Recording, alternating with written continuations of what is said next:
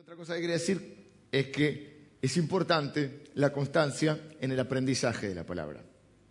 Porque es la única manera que no nos engañen, que no nos mientan y que así como lo hagan cuando yo no estoy en ningún problema, estoy eh, dispuesto a que cuando enseñamos la palabra, eh, específicamente en este caso cuando yo enseño la palabra, que usted pueda no solo razonarla, no solo escuchar lo que yo digo, sino pasarlo a la luz de, sus muchos o pocos conocimientos y evaluar si lo que yo digo es bíblico o no es bíblico. Porque el gran problema de las personas cuando uno habla con ellos y están afectadas en la fe, en general es porque han creído algo incorrecto de la Biblia o les han enseñado algo que ellos han recibido sin filtrar. El domingo pasado vimos, estamos siguiendo el libro de los Hechos, donde nos cuenta nuestra identidad, nuestras raíces, de dónde venimos, cómo se generó esto, cómo es que hoy está la iglesia de Cristo después de tantos años, con sus luces, con sus sombras, Jesucristo ha estado edificando su iglesia a través del Espíritu Santo y dice la Biblia que también lo hace a través de la palabra, porque Jesucristo, dice la Biblia, va a venir a buscar a su iglesia,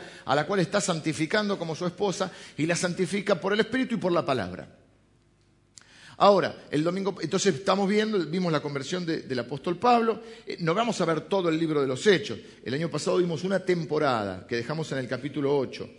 Este año lo retomamos en el 9 y no vamos a hacer muchos capítulos porque ya llevamos varios domingos y todavía estamos en el 10, porque son capítulos que tienen mucha, mucha actividad del Espíritu Santo y mucha, mucha... Estamos en los capítulos cruciales, vimos la conversión de Saulo, ahora entró en escena de vuelta el apóstol Pedro, Hoy va a ser, ya está menguando su, aparición y va a comenzar a tomar un protagonismo el, apóstol Pablo. Y no hay ningún problema porque el protagonista es el Espíritu Santo. Deberíamos aprender esto. Deberíamos aprender esto también. Y, el apóstol Pedro, el, domingo pasado, vimos cómo eh, el Espíritu Santo sana a través de él, o le indica a él, que Jesucristo quiere sanar a, un hombre que se llamaba Eneas. ¿Y qué dice Pedro? Jesucristo te sana. No dice si traes una ofrenda este, al altar este, y pactás alguna promesa, entonces quizá eh, Dios te sane. No dice si traes un pañuelo y le hacemos un nudo y vos lo llevás y lo revoleamos y eh, no sé, y, se lo pones al enfermo en la, frente, cosas que la gente está inventando. Estoy diciendo ejemplos cualquiera para no dañar la susceptibilidad de nadie. Lo que quiero decir, ¿qué es lo que tenemos? La palabra de Dios. ¿Qué nos dice la palabra de Dios? Que con simpleza, con sencillez, con profundidad y con corrección, ¿quién es el que sana? Jesucristo. ¿Pide algo a cambio? No. ¿Está mal ofrendar? No, pero no tiene nada que ver con andar intercambiando figuritas con Dios. Entonces, ¿qué es lo que ha pasado mucha gente? Que por no conocer la palabra de Dios y por desesperación de alguna situación que está viviendo, puede caer en manos de gente bien o mal intencionada, en el peor de los casos malintencionada, en el mejor de los casos bien intencionada, pero que tampoco conoce la palabra de Dios y ha dañado la fe de mucha gente. Entonces, ¿cuál es, eh, por qué digo esto? Porque, ¿cuál es la necesidad que tenemos los hijos de Dios? De crecer en nuestra semejanza a Cristo. Y vamos a, a, crecer en nuestra semejanza a Cristo, teniendo una vida de caminar con Él, de relación personal, en la persona, la presencia y el poder del Espíritu Santo, y en el crecimiento del conocimiento de la palabra de Dios. Eh, Pedro y Cornelio, eh, capítulo 10. Vamos a leer algunos versículos. Alejandra nos va a leer hasta el, hasta el 8, del 1 al 8. Había en Cesarea un hombre llamado Cornelio, centurión de la compañía llamada la italiana, piadoso y temeroso de Dios con toda su casa y que hacía muchas limosnas al pueblo y oraba a Dios siempre. Este vio claramente en una visión, como a la hora novena del día, que un ángel de Dios entraba donde él estaba y le decía, Cornelio. Él mirándole fijamente y atemorizado dijo, ¿qué es, Señor?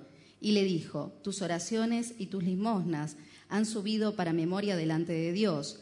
Envía pues ahora hombres a Jope y haz venir a Simón, el que tiene por sobrenombre Pedro este posa en casa de cierto Simón Curtidor, que tiene su casa junto al mar. Él te dirá lo que es necesario que hagas. Ido el ángel que hablaba con Cornelio, éste llamó a dos de sus criados y a un devoto soldado de los que le asistían, a los cuales envió a Jope después de haberles contado todo. en esta iglesia, en la Iglesia del Salvador, nosotros anhelamos, deseamos y trabajamos para que tantas personas como sea posible conozcan el Evangelio y se vuelvan cristianos.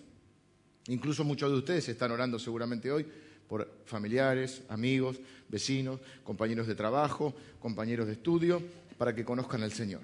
La pregunta es, ¿cómo se vuelven cristianos? ¿Cómo se vuelve cristiana la gente? Esa es la pregunta que vamos a contestar hoy de alguna manera.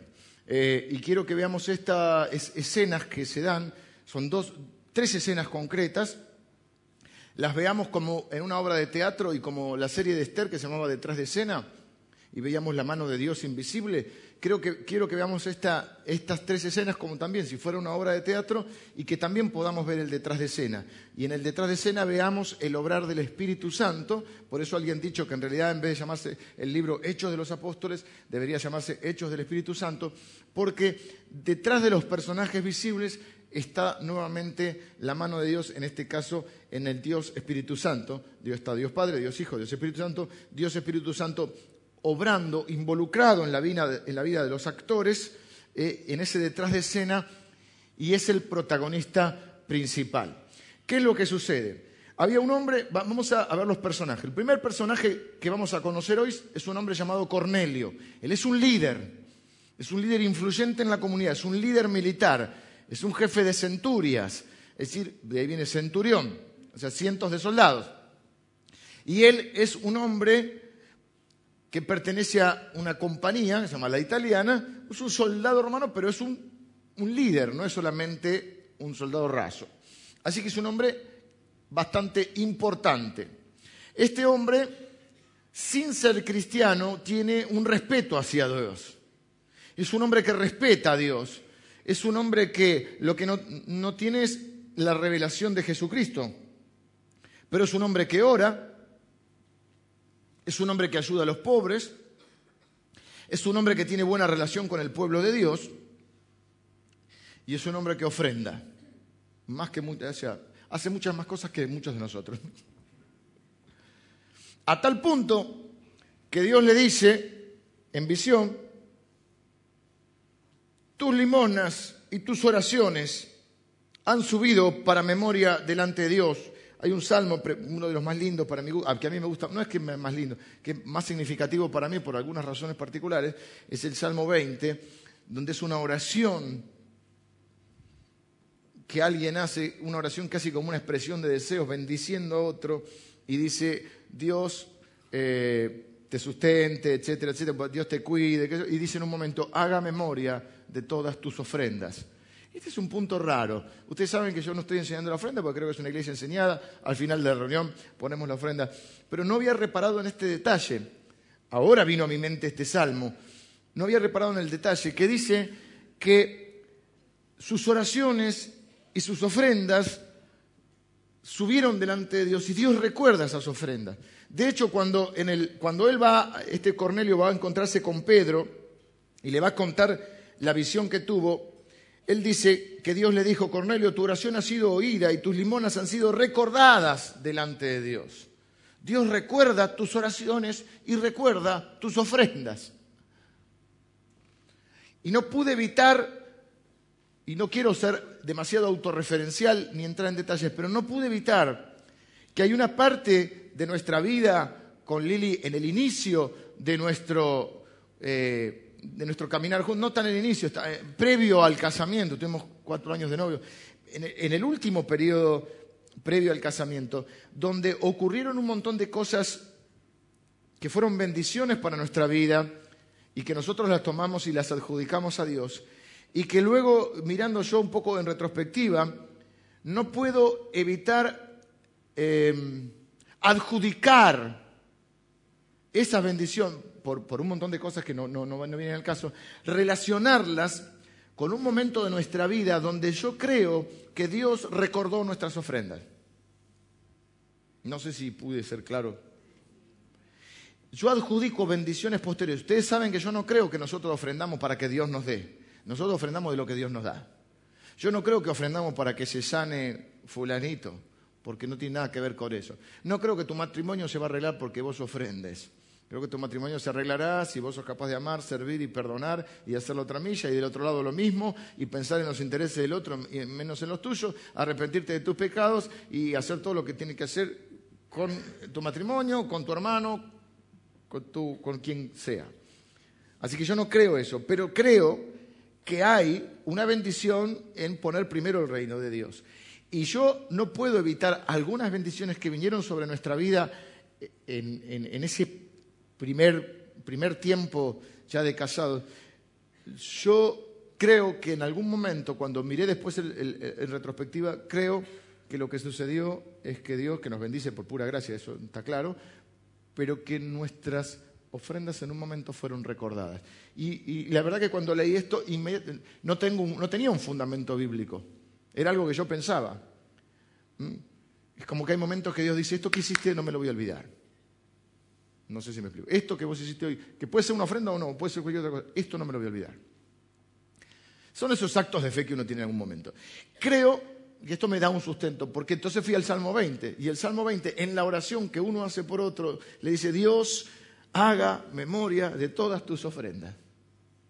Así que lo que tienen que hablar de la ofrenda en algún lado, ahí tienen una buena eh, No es el punto de hoy, sí da el marco de quién era Cornelio. Cornelio lo que no tenía, eh, no había tenido era un encuentro con Cristo, pero evidentemente el Espíritu Santo estaba trabajando en su vida se estaba involucrando y lo estaba llevando hacia el conocimiento de Jesucristo. Y evidentemente ya había empezado a obrar en su vida, porque es un hombre que respeta a Dios, respeta al pueblo de Dios, ayuda al pueblo de Dios. Las limonas también incluyen la ayuda a los pobres. Ora, ofrenda, o sea, estaba, es más, dice que estaba orando a la hora novena, a las 3 de la tarde. El día para los judíos comenzaba a las 6 de la mañana. A las 3 de la tarde el tipo está orando. Y viene un ángel y dice, anda a buscarlo a Pedro. Pedro estaba en una casa de playa de otro hombre llamado Simón, que se dedicaba a algo de los cueros porque era curtidor, eh, a 30 kilómetros más o menos de distancia. De Jope a... ¿Dónde es que está Pedro? De Cesarea, de Cesarea a Jope, 30 kilómetros más o menos. Mientras van,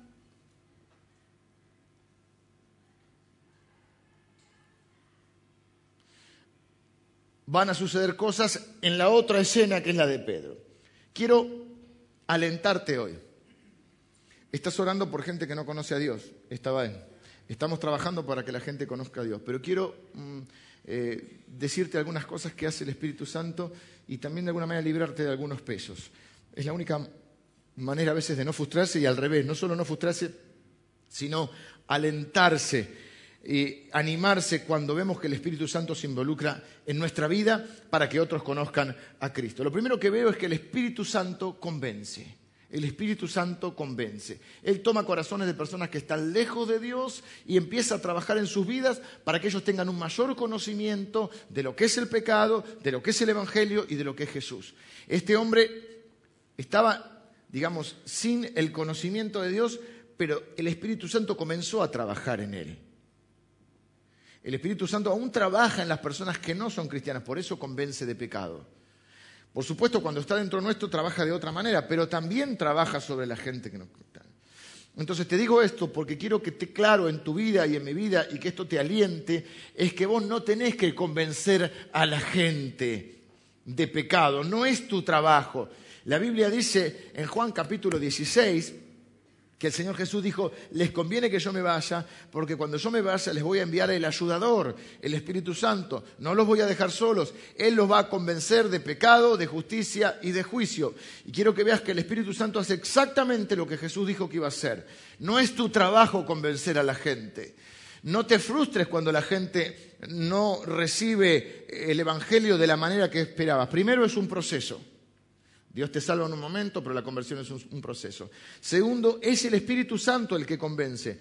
Muchas veces nos frustramos cuando queremos ayudar a alguien y alguien no se quiere ayudar. Ayer tocaron un tema bastante complicado, vino gente preparada sobre el tema y se habló todo el tema de la prevención sobre el abuso sexual y cómo eh, trabajar estas problemáticas y todos nuestros chicos tuvieron para poder ser enseñados, alertados, preparados y algunos ser sanados, ¿sí? En un proceso, por supuesto. Y, y una pauta que uno tiene claro es que uno tiene que respetar los tiempos del otro y que la persona es la que tiene que tomar sus decisiones y tiene que querer ser sanada. Entonces, y nosotros nos afligimos porque a veces queremos ayudar a alguien que no se deja ayudar. No sé si le ha pasado. A veces queremos amar a alguien que no se deja amar. Por eso hay que ser amable, o sea, déjese amar. Porque algunos son tan desagradables que lo amamos por obediencia. Usted no es el Espíritu Santo. Muchas veces me pasa a mí como pastor que viendo eh, las problemáticas que la gente está... Eh, yo al principio me desesperaba más porque decía, ¿cómo puede ser que no lo vea, que no lo entienda o que no cambie que no haga esto lo otro? Hasta que un día la única forma de, de poder procesar esto y seguir adelante es diciendo, yo no soy el Espíritu Santo. No soy el Espíritu Santo. ¿Y por qué quiero ser el Espíritu Santo? Redentor hay uno que es Cristo. Si te metes a Redentor, salís crucificado, ¿sí? Así. A veces, por ejemplo, una persona está sufriendo. ¿Y cuál es nuestra, nuestra eh, primera reacción? Ayudarlo para sacarlo del sufrimiento. Y a veces no lo tenés que sacar del sufrimiento. Porque Pedro está metiendo la mano donde Dios está trabajando. ¿Te dijo Dios? No estoy diciendo que no ayude, está bien, tipo se está muriendo de hambre, ah, el Señor te está tratando, anda querido. No, no estoy diciendo eso, que nadie se agarre de eso. Lo que estoy diciendo es que nuestra reacción natural es, no, no, vamos a ayudar. ¿Qué tipo de quebranto está teniendo? Quizá necesita ese quebranto. Quizá Dios está trabajando en su vida. No te metas a Redentor, porque por ahí sales crucificado, porque no sos el Espíritu Santo. Y entonces, ¿qué haces? ¿No haces nada? No, le decís, ¿cómo te puedo servir? Acá estoy para expresarte mi amor, mi afecto, mi cariño, contá conmigo, orá por él, decirle, Señor, ¿qué, ¿qué, tengo que hacer algo? ¿Qué debo hacer? ¿Mm? Pero no querramos ser el Espíritu Santo, porque ¿quién es el que convence? El Espíritu Santo. ¿Quién es el que trabaja en el corazón de las personas? El Espíritu. ¿Qué puede hacer contigo? Usarte como canal, como lo va a usar a Pedro pero ¿quién es el que toma la iniciativa? Siempre es Dios. Lo otro que hace el Espíritu Santo es que dirige. Ahora vamos a cambiar de escena y aparece otro personaje, Pedro. ¿Y qué pasa con Pedro, Alejandra, en el versículo 9? Al día siguiente, mientras ellos iban por el camino y se acercaban a la ciudad, Pedro subió a la azotea para orar cerca de la hora sexta y tuvo gran hambre y quiso comer, pero mientras le preparaban algo le sobrevino un éxtasis y vio el cielo abierto y que descendía algo semejante a un gran lienzo, que atado de las cuatro puntas era bajado a la tierra, en el cual había de todos los cuadrúpedos terrestres y reptiles y aves del cielo. Y le vino una voz, levántate Pedro, mata y come. Entonces Pedro dijo, Señor, no, porque ninguna cosa común o inmunda he comido jamás. Volvió la voz a él la segunda vez, lo que Dios limpió, no lo llames tú común. Esto se hizo tres veces y aquel lienzo volvió a ser recogido en el cielo. Hasta ahí, está ahí. Justo hasta ahí. Una orden extraña, ¿no? El Espíritu, quiero que vean también que no solo convence, sino que el Espíritu Santo dirige. Por eso te dije recién, ¿qué es lo que tengo que hacer? Ahora decís, ¿qué tengo que hacer, Señor? ¿Qué tengo que hacer en esta situación? El Espíritu Santo dirige. ¿Qué es lo que hace acá? Por un lado está tendiendo los hilos en la, vida de Cornelio. Anda a buscar a este hombre. ¿Qué hace Cornelio? Lo que, lo que Dios le dice que haga. ¿Qué hace Pedro? ¿O qué quiere hacer Pedro? Lo contrario a lo que Dios dice que haga. ¿Qué es lo que hace? La orden es extraña. O sea, Pedro está al mediodía, la hora sexta dice, o sea que son las 12 del mediodía. Siempre contamos el día a partir de las 6 de la mañana. Cuando dice la hora tercera, las 9 de la mañana, la hora sexta, las 12. siempre cuenten, ellos dividían la noche en cuatro vigilias y el día, lo, o desde las 9 de la noche hasta las... No, desde las 6 de la, de la tarde hasta las 6 de la mañana y de las 6 de la mañana eh, comenzaba el día. Entonces cuando va la hora, ahora la hora sexta son las 12 del mediodía. Está, ¿Y qué pasó a las 12 del mediodía? Lo que te pasa hoy a mí, no agarró hambre. Lo cual nos muestra que Pedro eh, no es este, un dibujito de una estampita, es un ser humano está en una casa de playa, no sé si está pasando unos días de, descanso, si, está en un retiro espiritual o si está parando ahí, porque, pero dice que la casa estaba junto a la playa. Amén. Y le agarró hambre. Y yo no sé si en el hambre A usted le pasa, pero empezó como a ver visiones el tipo. Pero esta evidentemente era una visión de Dios, porque no es, yo, si tuviera una visión a las 12 del mediodía, en mi, eh, en mi gusto, el gusto de usted puede cambiar, si usted sueña con una ensalada, Dios lo bendiga. No es mi caso, aunque ahora estamos tratando del verano de, cuidar un poco, pero es una tristeza. Es una tristeza. Te agarra hambre porque era un bizcochito de grasa, no una manzana. Invento. Bueno, eh, yo la visión una pizza una grande mozzarella, la, parrilla de coco. ¿eh? O una picadita también. No sé si en la visión puede entrar una cerveza, no sé. No, no, te, quiero, no te quiero asegurar. O un buen sándwich de jamón crudo, queso y manteca. Ah, tengo que terminar rápido porque se van a ir todos ahora a la panadería. ¿Cómo sé que es de Dios la visión? Porque no vio el sándwich de milanés, de va a decir, algunos también. Milanesa con la gente, los niños comemos milanesa con papa frita, no comemos eh, colchón de hierba con fino, colchón de hierba, esas cosas que come la gente grande, no. Nosotros comemos milanesa con papa frita. ¿Cómo sé que es de Dios? Porque no ve eso. En la visión ve todo lo que él no puede comer porque los judíos tenían unas leyes especiales que cierto le había dado Dios, yo creo que como prevención sanitaria, de cosas que ellos no podían comer. Por ejemplo, no podían comer cerdo, no podían comer animal de pezuña, nada de lo que se arrastra, se tenía una serie y se abre el lienzo como si fuera un mantel y todas esas cosas que ellos no pueden comer, pero que usted sí come. Porque en la Navidad un lechoncito no se le niega a nadie. Pero ellos no. Hasta ese momento no. Tiene que ver con la triquinosis, con cosas que eran, leyes. Todo lo que Dios pone siempre lo pone no para. Ya, acá está el lechón, no comas, ¿viste? No es que Dios te hace eso, ¿viste? Que es un Dios sádico que te, pone las cosas y, lo que no engorda es pecado. No, no es así. Aunque parece, ¿no? Uno decía, todo, lo que, todo lo que me gusta o engorda o es pecado. No. El punto acá está en que Dios le quiere mostrar algo y entonces le muestra todos los animales que para él son inmundos, cosas que él sabe que no puede comer. Pero Dios le está tratando de abrir la cabeza, porque a veces necesitamos que Dios nos abra la cabeza, porque tenemos preconceptos, prejuicios y aún cosas que creemos que Dios obra de esa manera, pero porque se nos ocurrió a nosotros, porque alguien nos lo dijo. No, no, y queremos meter a Dios en la cajita nuestra. Entonces mucha gente tiene una imagen de Dios que ellos se formaron o que le formó un pastor o un cura o en la escuela, en la, escuela, en la clase de religión o lo que fuera, y se ajustaron a un, modelo de Dios que ellos se crearon y que por ahí no tiene nada que ver o tiene muy poco que ver con el Dios verdadero. ¿Y qué es lo que pasa? El Señor Jesús le había dicho que fueron hasta lo último de la tierra, pero hasta ahora la iglesia se quedó en Jerusalén. Y ellos creen que el Evangelio es solo para los judíos. Por eso los judíos siguen esperando el Mesías. Pues no creen que fue Cristo el Mesías. El Mesías, el Cristo, el ungido, el enviado. Todo eso quiere decir Cristo.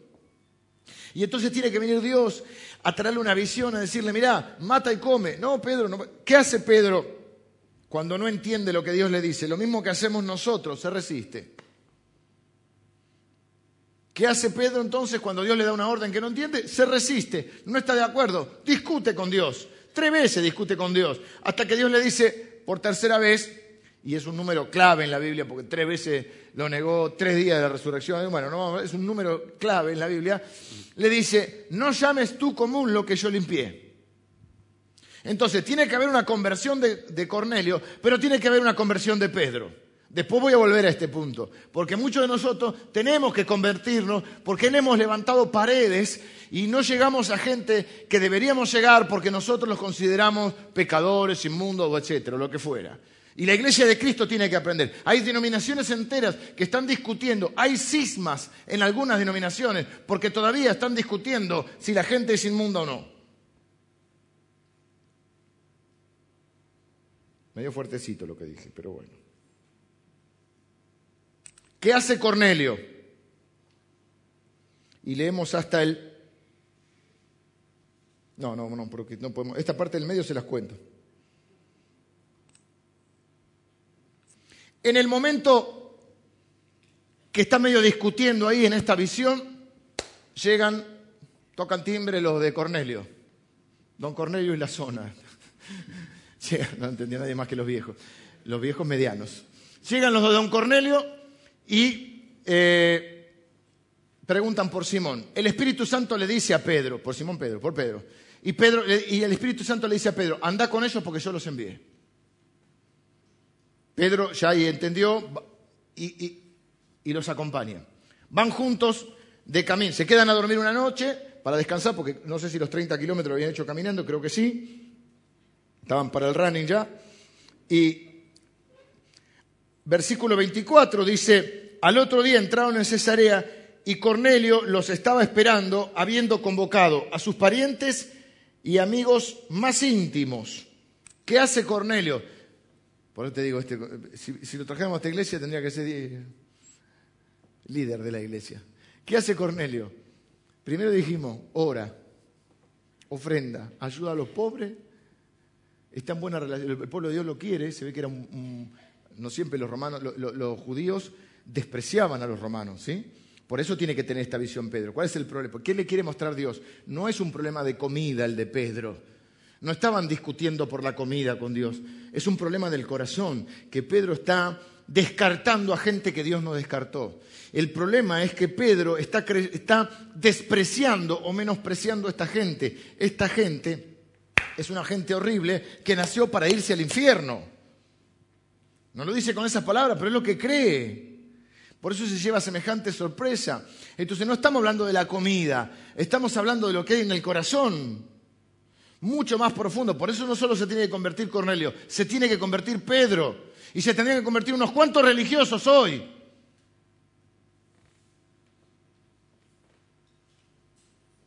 ¿Ves cómo el Espíritu Santo está haciendo su trabajo? ¿Y qué hace Cornelio? Cornelio no se queda con la bendición para él solo. Él es un agente de cambio yo no por eso creo que el Espíritu Santo ya lo está guiando. ¿Qué hace? Convoca a todos los parientes y a los amigos. Ha habido casos así, ¿no? Donde le vamos a, vamos a recibir una palabra de Dios y, che, vengan que tengo algo bueno. Es lo que deberíamos hacer cada uno de nosotros y lo que está en el corazón de muchos de nosotros. Cuando sabemos que hay algún tipo de bendición, no quedarnos para nosotros solos, sino eh, convocar a parientes, amigos, a conocidos. y los convoca a todos y le dice, y, lo primero que hace, porque no sabe, no sabe que se hace una iglesia. Yo me crié en, la iglesia evangélica, en la iglesia protestante. Creo que en mi vida, no sé si una vez sola, estuve en, un pedacito de una misa y en algún casamiento. Entro a la iglesia católica y no sé ni qué hacer. Viste que repiten algo. yo, a veces, nada más. Yo hago así, pero no sé. No sé si hay que hacer así. Acá, cuando teníamos la capillita sola, la gente pasaba por la puerta y no sabía qué tipo de iglesia. Y por las dudas andaban. Lo cual quiero decir que no está tan mal. Es más, creo que era una práctica de la iglesia primitiva. Hacer la señal de la cruz. Pero después, bueno, no, no vamos a meter en eso. Entran a la cancha, ¿viste? ¿Qué hacen? El pasto. Y hay otros que entran con la, con la pierna izquierda, así. o con la derecha, no, la derecha. Con la derecha, para entrar. Bueno, son diferentes costumbres. ¿Eh? Cábalas. Eh, los brasileños oran. Y ¿para qué? Si igual no van a ganar 7 a 0. Encima oran. Encima oran, ¿viste? No, terrible. Algunos le juegan a la patente del pastor. A la cabeza de los premios. Estoy dando ideas. No hay que dar ideas. No hay que dar ideas. Si llegara a suceder, puede ser la... Acuérdese de quién le tiró la data, quién tiró la data. Como no sabe qué hacer, está como yo en la iglesia católica, este hombre agarre qué hace. Cuando viene Pedro, se postra. Estamos hablando de un líder militar, un jefe. Si hay algo que me llama la atención, ya pasa con otro líder militar en la Biblia, tienen una comprensión de lo que es la autoridad, de lo que es el orden jerárquico, tienen una comprensión de eso que el mismo Jesús se va a sorprender cuando, Dios cuando Jesús sana a la sierva de un centurión. Porque el tipo le dice, yo soy un tipo que tiene autoridad. Y yo sé lo que es tener autoridad. Y sé también estar bajo autoridad. Lo cual nadie puede tener autoridad si no sabe estar bajo autoridad. Y hay muchos cristianos que no tienen más autoridad porque no saben estar bajo autoridad. No estamos diciendo que nadie sea dueño de tu vida, estamos diciendo que se respete el orden que Dios ha establecido. Este hombre, ¿qué hace? Es un, líder militar. ahí, llamó a sus amigos, a sus vecinos.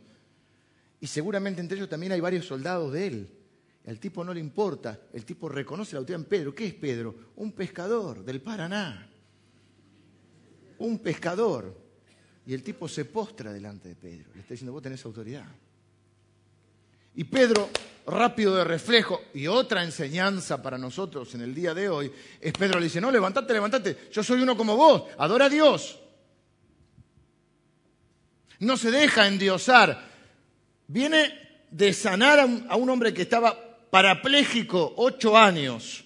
Viene de resucitar, sabemos que es el Espíritu Santo, todo, pero lo usó a él. Viene de resucitar una mujer que se llama Dorcas o. Así que el tipo puede poner un gran cartel con su foto y decir, una ofrenda de amor a este ministerio, ponerse un traje blanco, un peinado de esos de peluquería extraño, estrombótico, y escribir un libro de siete pasos para resucitar a los muertos. ¿Cómo Dios me usó para sanar al paralítico? No hace nada de eso, dice Jesucristo te sana trae a, levanta a, la, muerta, y a Dorcas, la trae a su gente que estaba llorando ahí y dice que se convirtieron al Señor. O sea, ¿para qué usó eso? Para que conozcan al Señor. En los dos milagros ocurren cuatro milagros. En el milagro de sanidad ocurre un milagro de conversión también. Y es más milagro sanar, eh, salvar a las personas que sanarlas. Y en el de resurrección lo mismo. Acá no se la cree, no viene con ocho guardaespaldas y veinticinco servidores que le lustren los zapatos, sino que viene y le dice, no, levántate, adora a Dios. Yo soy uno como vos. Y entonces Cornelio le cuenta lo que estaba ocurriendo. Le dice, ah, Pedro le dice, ¿qué te puedo ayudar? ¿Cuál es la causa? ¿Para qué me mandaste a llamar? Y, y Cornelio le dice, hace cuatro días yo estaba orando en ayunas, o sea que además ayunaba. Che, ya está para pastor este. Si, está acá, lo traemos, que me reemplace. Repito, ayuna, ora, ayuda a los pobres, ofrenda y se congrega. Ayúdanos, Jesús. Y a la hora novena, nueve y seis, quince, a las tres de la tarde, mientras oraba en mi casa, vi que se puso delante de mí un varón vestido con un vestido resplandeciente y dijo, Cornelio, tu oración ha sido oída, tus, limosnas han sido recordadas delante de Dios. Envía pues a Jope, bueno, le cuenta la historia, anda a buscarlo a Pedro. Versículo 33 me encanta. Así que luego envié por ti y tú has hecho bien en venir. Ahora pues, vamos a lo importante, vamos al grano, Pedro. Todos nosotros estamos aquí en la presencia de Dios para oír todo lo que Dios te ha mandado. Es el, miembro del año. ¿Viste que está el, empleado del mes? Es el miembro del año. Yo quiero decirles que hay algunos de ustedes que para mí son los miembros modelos de la iglesia. En la escuela donde van mis hijos se elige el alumno ESEA, que significa, no sé si todavía lo hacen, pero ¿lo hacen todavía, Adri? Sí. ¿Que primaria o secundaria eso? Primaria. Quiere decir, hay algún, no es que es perfecto, pero hay, algún chico, algún pibe, varón o mujer, que de alguna manera encarna o representa de la, mejor manera posible, siendo un ser humano, los valores que la escuela quiere transmitir. McDonald's lo hace con el empleado del mes. De alguna manera es, un reconocimiento. Bueno, yo quiero decirles que yo estoy muy orgulloso de todos ustedes pues, y de esta iglesia en general, pero en lo particular, hay algunos de ustedes que yo los valoro porque ustedes son el alumno ese, no, el, miembro, el miembro del Salvador. ¿Eh? Son personas que realmente bendicen y honran esta congregación. Bueno, me gustaría tenerlo a Cornelio también de miembro de la iglesia. Entonces Pedro abriendo la boca dijo, en verdad comprendo, ay Pedro, que Dios no hace acepción de personas. Cuando Pedro escucha esto y ve esta situación, el primer sorprendido es Pedro.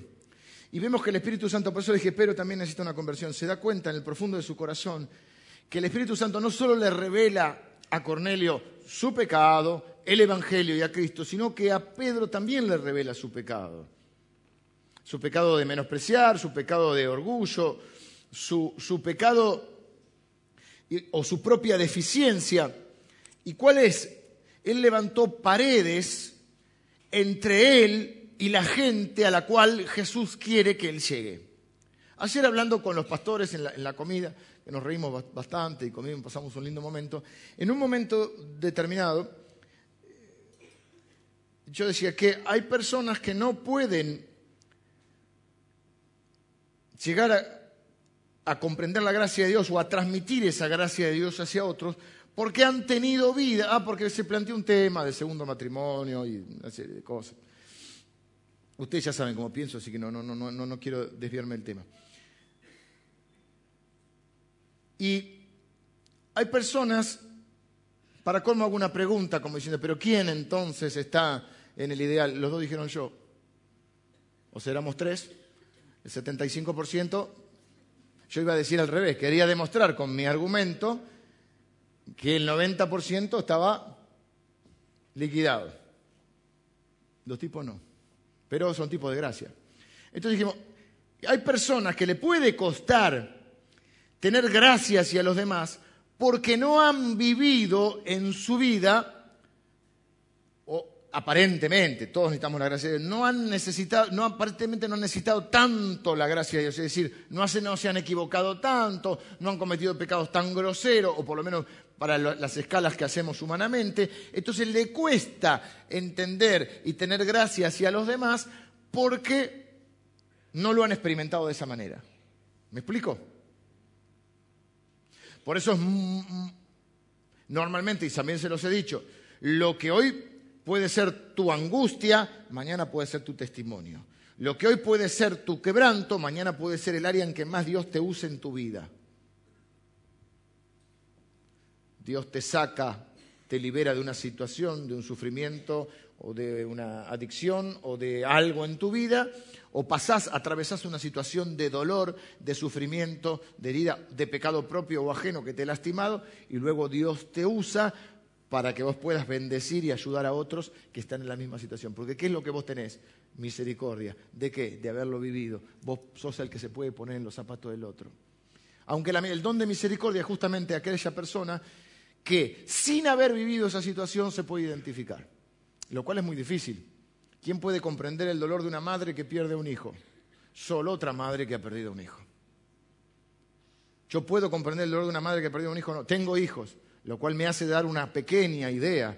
Por cuanto amo a mis hijos, le daría mi vida por ellos, pero no los he perdido. Entonces, ¿quién puede entender a una madre que perdió un hijo? Una madre que perdió un hijo.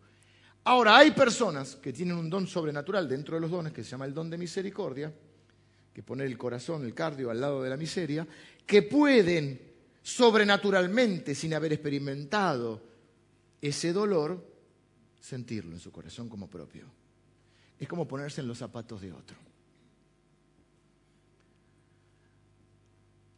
Hay un impedimento a veces para la gracia de Dios, para poder ejercer y tener gracia con el pecador o con el inmundo, entre comillas, que entre paréntesis somos todos, pero cuando uno no, no, no puede comprenderlo porque quizá no lo vivió. Eso está mal, pero es entendible. Lo que no puedo entender, bajo casi ningún punto de vista, es la persona que ha necesitado la gracia de Dios, que ha sido restaurada, que ha sido perdonada, que ha sido acompañada por otros y que luego parece que se olvidó, parece que no tiene pasado, parece que tiene amnesia, parece que, nació este, arriba del púlpito y vivió su, su vida acá. ¿Qué pasa, hermano? ¿Tenemos mala memoria? No te olvides de sus beneficios. Bendice alma mía al Señor. No te olvides de donde te rescató el Señor. Te ha dado gracia, de gracia recibiste, de gracia dado, de gracia tenés que dar. ¿Cómo recibiste de gracia y te has transformado en el alguacil de los evangélicos?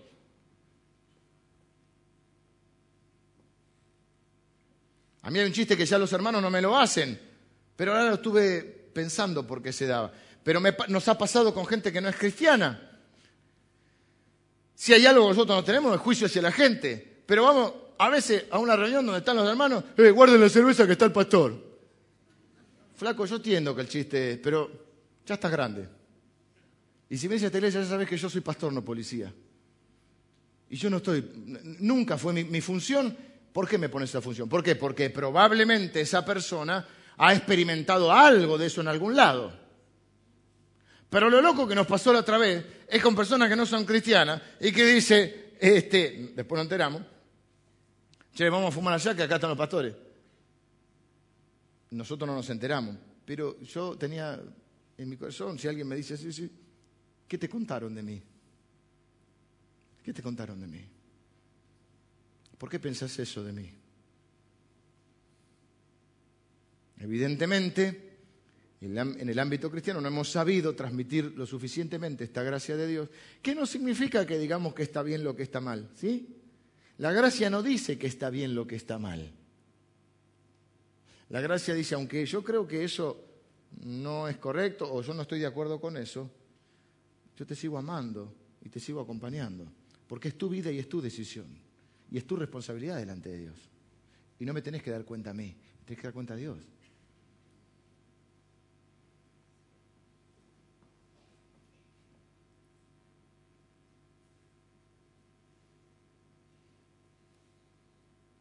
Él ha levantado una pared entre él y aquellos a los que Jesús le está enviando. De manera que está haciendo qué cosa? ¿Qué está haciendo él? Estorbando el obrar de Dios. Va a decir en el capítulo 11, no me quiero adelantar, termina el informe y como conclusión dice, ¿y quién era yo para que pudiese estorbar a Dios? Y yo te pregunto con todo mi amor, con todo mi corazón, me lo pregunto a mí y te lo pregunto a vos, ¿quién sos vos para estorbar a Dios? ¿Quién soy yo para estorbar a Dios? Si Dios quiere restaurar a una persona, ¿quién soy yo para estorbar a Dios?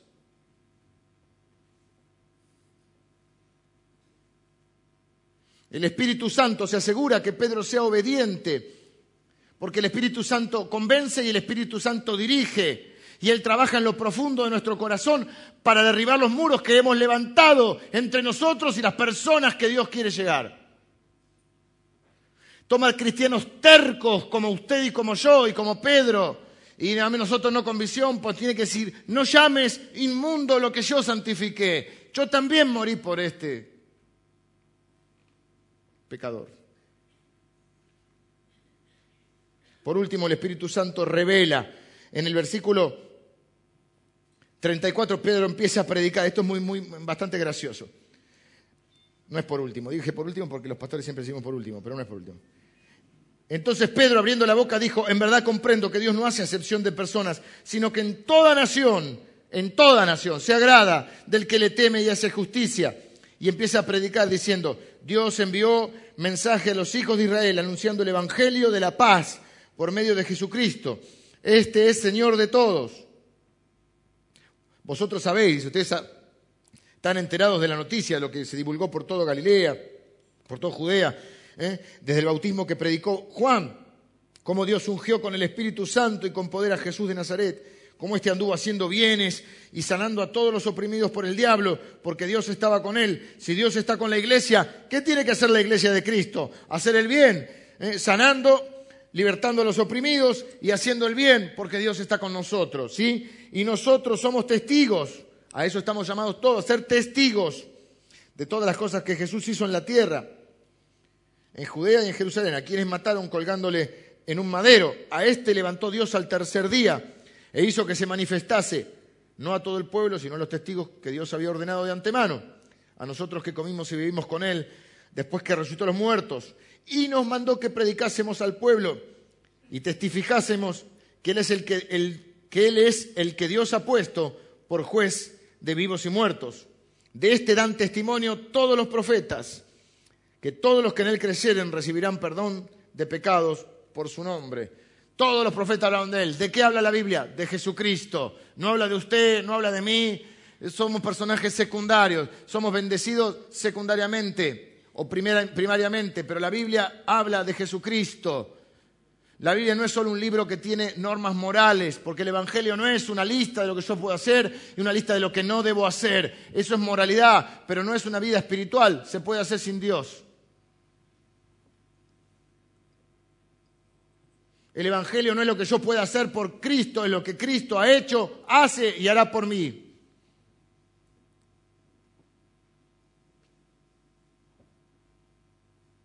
De este hablan todos los profetas. Y fíjense que está el sermón de Pedro. Dice, el Señor es Señor de todos, Él es soberano, Él es el Rey de Reyes, Él es el Señor de Señores, Él vino a la tierra, Él fue ungido con el Espíritu Santo, Él sanó a los enfermos, Él le hizo bien a la gente, comió con los pecadores, restauró, a eso venían. ¿Qué, ¿Cuál era la acusación sobre Jesús? este come y bebe con pecadores, este se junta con los inmundos. Eh, ni el, propio establishment religioso entendió, y hasta el día de hoy la mayoría no entiende la misión de Cristo ni la misión de la iglesia. Cuando Jesús cuenta tres parábolas, Jesús siempre contaba las parábolas respondiendo a alguna inquietud de la gente o algo que él percibía en la gente. Y cuando él cuenta la parábola de la oveja perdida, de la moneda perdida y del hijo pródigo, él está respondiendo a una acusación que hacen los religiosos. Le dicen, este come y bebe con pecadores. Y él sabe lo que están pensando. Dice, te tengo que contar un par de historias. Te voy a contar la historia de la oveja perdida. Y después dice, hay una fiesta en los cielos cuando un pecador se arrepiente. Te quiero contar la historia de la moneda perdida. Un amor exótico, que la que encuentra la moneda hace una fiesta. O sea, gasta más la fiesta que lo que valía la moneda. Y llama a todos sus vecinos y hace una fiesta, porque encontró la moneda. Y te quiero hablar de un padre que tenía un hijo y que el hijo hizo todo lo que un hijo no debe hacer, pero el padre lo amó hasta el fin y lo volvió a recibir. No entienden, les dice, que yo vine al mundo para esto. Yo no vine a sanar. Los, sanos, entre comillas, no tienen necesidad de médico. Yo vine a salvar a los pecadores, ¿sí? Entonces, aún así no lo comprendieron. Entonces le dice, Él es el Señor de todo, todo está bajo su dominio, el Espíritu Santo lo ungió, la gente lo crucificó, pero él fue voluntariamente a la cruz, fue obediente al Padre, resucitó el tercer día conforme lo había eh, predicho y lo habían predicho los profetas, ascendió a los cielos y va a volver como juez. No es el tiempo del juicio, es el tiempo de la gracia. No confundamos los tiempos de Dios. Va a haber un tiempo de juicio. Va a haber un tiempo final donde dice la Biblia que Dios juzgará a los vivos y a los muertos. Pero este no es el tiempo de juicio, este es el tiempo donde Dios extiende su buena voluntad. Buena voluntad y gracia de Dios para con los hombres. ¿Cuál es la tarea de la iglesia? Predicar la gracia de Dios en este tiempo. Que repito, no es decir que está bien lo que está mal. Lo que está mal está mal. Pero la gracia es decirle a las personas, y lo dice ahí Pedro, que todo aquel que se arrepienta de sus pecados será perdonado en el nombre de Jesucristo. O sea que el mensaje final es, si creemos en Él y nos volvemos del pecado, podemos ser perdonados. O sea que el mensaje dice que estaba en la boca de Pedro, pero son las palabras del Espíritu Santo. Acá también el Espíritu Santo está haciendo lo que dijo que haría. En el Juan 16 el Señor le va a decir, no, no, ustedes, el Espíritu Santo les va a decir lo que tienen que decir. Y muchos de nosotros a veces nos, preocupamos y si me preguntan algo que no sé, tranquilo, hay que prepararnos, hay que prepararnos en el conocimiento de la palabra de Dios, pero sobre todas las cosas nosotros somos testigos. Y lo que tenemos es la historia de la gracia de Dios en nuestra vida. Usted confíe en que, usted hable de Cristo y confíe en que el Espíritu Santo le va a poner las palabras. Él es el que convence, Él es el que dirige, Él es el que da poder, Él es el que da vida. Usted es un instrumento, déjese usar por el Señor, pero tenga un corazón con gracia. Y está predicando Y miren lo que pasa. Mientras aún hablaba Pedro estas palabras, el Espíritu Santo cayó sobre los que oían el discurso. Y los fieles de la circuncisión que habían venido con Pedro se quedaron atónitos de que también sobre los gentiles se derramase el don del Espíritu Santo, porque los oían que hablaban en lenguas y que magnificaban a Dios. Entonces respondió Pedro, ¿puede acaso alguno impedir el agua?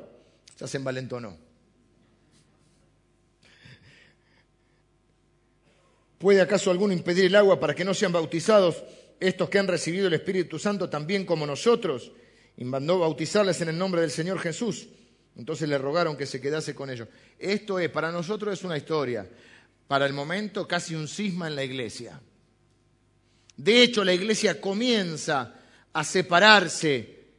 Porque al principio predicaban en la sinagoga, porque yo pensaba, era un, ámbito de discusión donde uno decía, che, el Mesías que estamos esperando es Jesús, otro decía, no, me parece que no, ahí estaba el ámbito, hasta que se empiezan a separar las aguas. Al principio el cristianismo nace no solo en el seno de la religión judía, sino que Pablo predicaba en las sinagogas, Pedro también.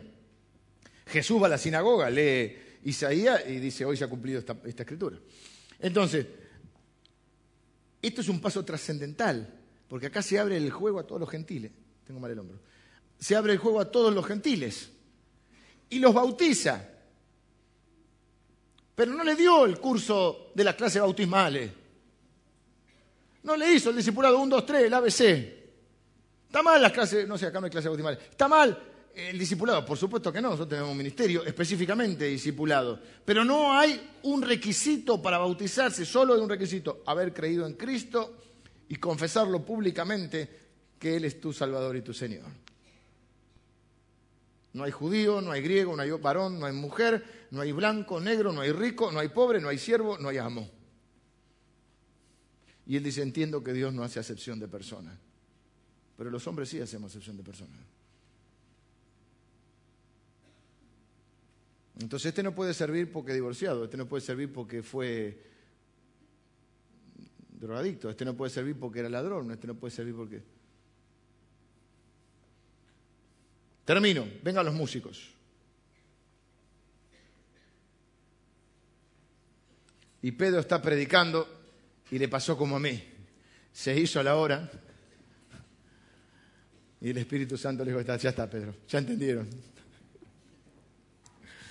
Y mientras aún predicaba, mientras aún hablaba Pedro estas palabras, el Espíritu Santo cayó sobre los que oían el discurso. O sea, todavía no hizo el llamado al altar, todavía no hizo la oración de fe, todavía no le pidió que levanten la mano. No hicieron la oración del pecador. Pero dice la Biblia que el Espíritu Santo cayó y no le preguntó a Pedro si le parecía bien. No hizo un concilio.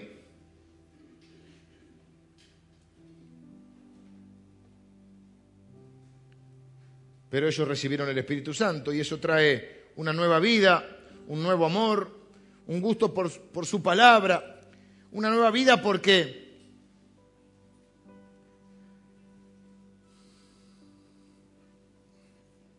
porque trae una nueva, porque trae algunas características, trae una nueva fe, ya no confía en, sí mismo, ni en sus propias capacidades, ahora confía en el Señor, una nueva, un nuevo amor, porque ahora te importan las cosas, no somos perfectos, pero ahora nos importan las cosas que le importan a Jesús y antes no nos importaban.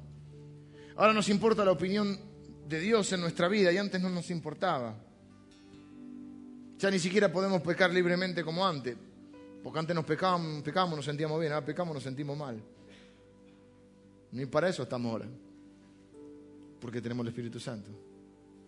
Porque una cosa es cuando el Espíritu Santo te habla desde afuera y toca tu corazón y, naces de nuevo, pero luego empieza a vivir en vos. Ahora te gusta la palabra de Dios. Antes abrías la Biblia y era solo un montón de nombres y cosas raras y la abrías. Ahora abrís la Biblia y te, te encontrás con que Jesús está vivo y está allí. Entre paréntesis, qué genio el no sé quién habrá sido de los Gedeones que se le ocurrió poner una Biblia en cada hotel. Vos viste que vas a cualquier hotel y hay un Gedeón. una Biblia, perdón. Un Nuevo Testamento, que son de los Gedeones. Un genio el tipo. Un genio del marketing. Si vos vas a un hotel y no hay un Gedeón, no estás en un buen hotel. No hay un Nuevo Testamento. Ahora abrís la Biblia y, la querés entender. Y lo encontrás a Cristo ahí. Y otra característica de que has recibido el Espíritu Santo, tener una nueva fe, un nuevo amor, te gusta su palabra y un nuevo poder. Estás creciendo progresivamente. Estás pudiendo superar cosas que, con las cuales luchaste mucho tiempo. Dijo Jesús, recibiréis poder cuando Hechos 1.8, cuando haya venido el Espíritu Santo sobre ustedes. Y me van a ser testigos hasta lo último de la tierra. Termino con esto. En esta obra, en estas tres escenas que vimos, el Espíritu Santo le habla a Cornelio, después le habla a Pedro y después se encuentran. Nos podemos identificar con ambos personajes. Algunos se identifican con Cornelio. Quizá usted es una buena persona. No le hace mal a nadie, es mal, le hace bien a mucha gente. Pero todavía no conoció a Jesús. Y si no conoces a Jesús, todavía es insuficiente. La Biblia dice que nuestras obras, por más que puedan ser más o menos buenas, no, no, son, no son suficientes para presentarnos delante de Dios y merecer de Dios eh, nuestro, el perdón o a, poder hacernos, hacernos acreedores a, a la vida eterna y a vivir con Él eternamente. Y la Biblia dice que todos somos pecadores. Todos somos pecadores. Y que no es una buena idea decir o argumentar, pero yo soy una buena persona. Porque en la realidad es que primero tendríamos que ver, no vamos a discutir acá eso, nadie te está tratando de otra cosa, pero nosotros no nos guiamos por, por las opiniones humanas, nos guiamos por la opinión de Dios. Y en la Biblia Dios dice que todos somos pecadores, que no hay justo ni un uno, que no hay quien entienda, no hay quien busque a Dios, y que por lo tanto la consecuencia del pecado es la muerte. Así que nuestro destino es de muerte. Si hubiese sido tan fácil, entre comillas, lo cual no es fácil, con ser una buena persona, un buen vecino, no hacerle mal a nadie, entonces díganme ustedes para qué vino Jesús a la tierra. Jesús dijo, yo vine a salvar a los pecadores. El apóstol Pablo va a decir palabra fiel y digna de ser recibida por todos, que Jesucristo vino al mundo a salvar a los pecadores. Si sería tan sencillo, entre comillas, porque no es sencillo, ser bueno, no hacerle mal a nadie y vivir una vida más o menos prolijita. Tendríamos que discutir lo de prolijita, pero vamos a poner. Díganme ustedes, ¿para qué vino Jesús? Jesús dijo, yo soy el camino, la verdad y la vida. Nadie, ni los buenos ni los prolijos, viene al Padre si no es por mí. Todo aquel que invocar el nombre del Señor Jesús será salvo.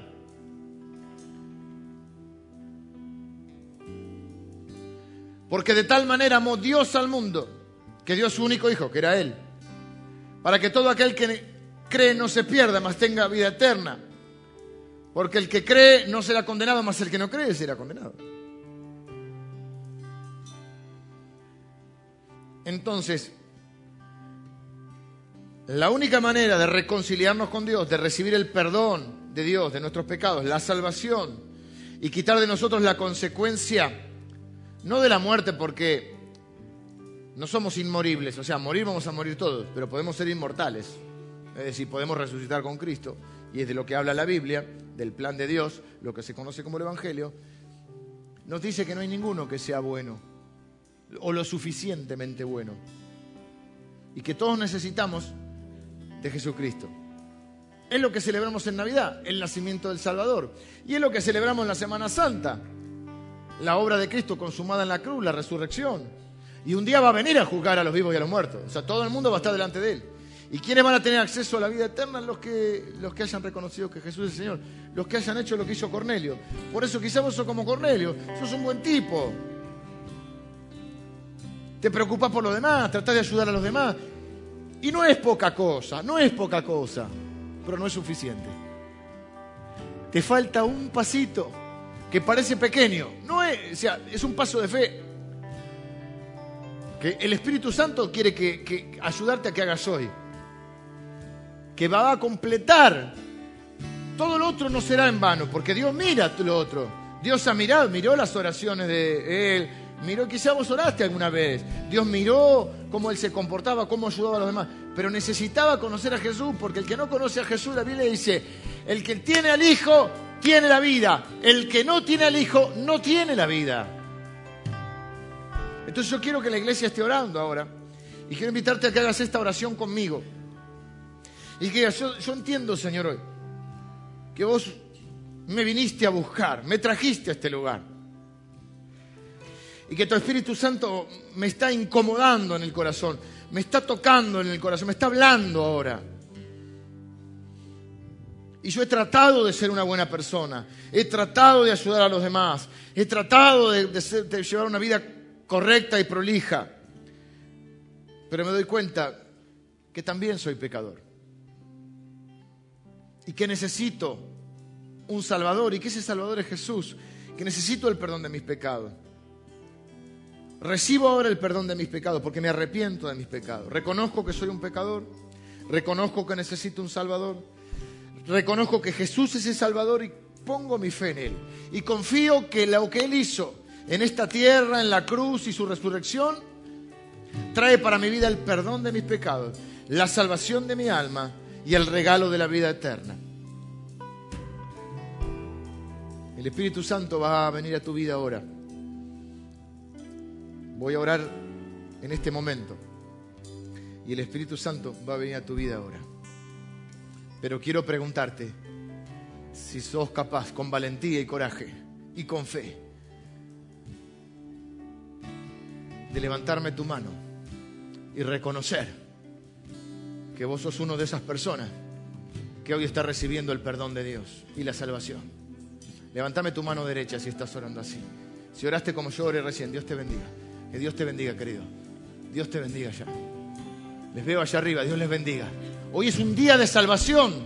Es lo que faltaba. Yo creo que sos una buena persona, pero no es suficiente. Creo que tuviste un montón de buenas intenciones. Cometiste algún error como cometemos todos. Pero estoy convencido que solamente faltaba esto. Nada más y nada menos también, ¿eh? porque no es poca cosa. Es que pudieras reconocer a Jesucristo como tu Salvador, como tu Señor. Ahora, mano en alta porque les voy a bendecir. Señor, ahora en el nombre de Jesús, extiendes tu perdón, extiendes tu salvación. Te pido, Señor, ahora que reciban el regalo de la vida eterna. Están naciendo de nuevo por el Espíritu. Te pido, Señor, que tu Espíritu Santo ahora les bautice. Comience a vivir en sus vidas. Padre, les adoptas como hijos y son tus hijos para siempre. Para siempre nadie les va a arrebatar de tu mano. Ahora sus nombres son escritos en el libro de la vida. Reciben el perdón de sus pecados, la salvación de sus almas y el regalo de la vida eterna. Padre, ni la muerte les va a separar de tu amor. Ahora, Señor, que el Espíritu Santo comience a vivir en sus vidas para que este proceso de crecimiento y de conversión y de gracia sea progresivo en sus vidas. Gracia sobre gracia, Señor. Gracia sobre gracia. Padre, que les puedas usar para que otros conozcan a Jesucristo. Señor, que de la gracia que reciben sea de la gracia que dan. Gracia sobre gracia, Señor. Que ninguno de ellos se olvide de este día y de este momento y de tu perdón y de tu salvación y de esta nueva oportunidad. Señor, que sean embajadores de tu gracia, que no levanten paredes, que los separen de la gente. Ahora los bendigo, Padre, y los envío para que sean portadores de tu mensaje a sus familias, a sus amigos, a sus vecinos, sus compañeros de trabajo. Benditos son los pies de los que anuncian la paz. Benditos son los pies de los que portan el Evangelio. Los bendigo en el nombre de Jesús. Amén. Amén.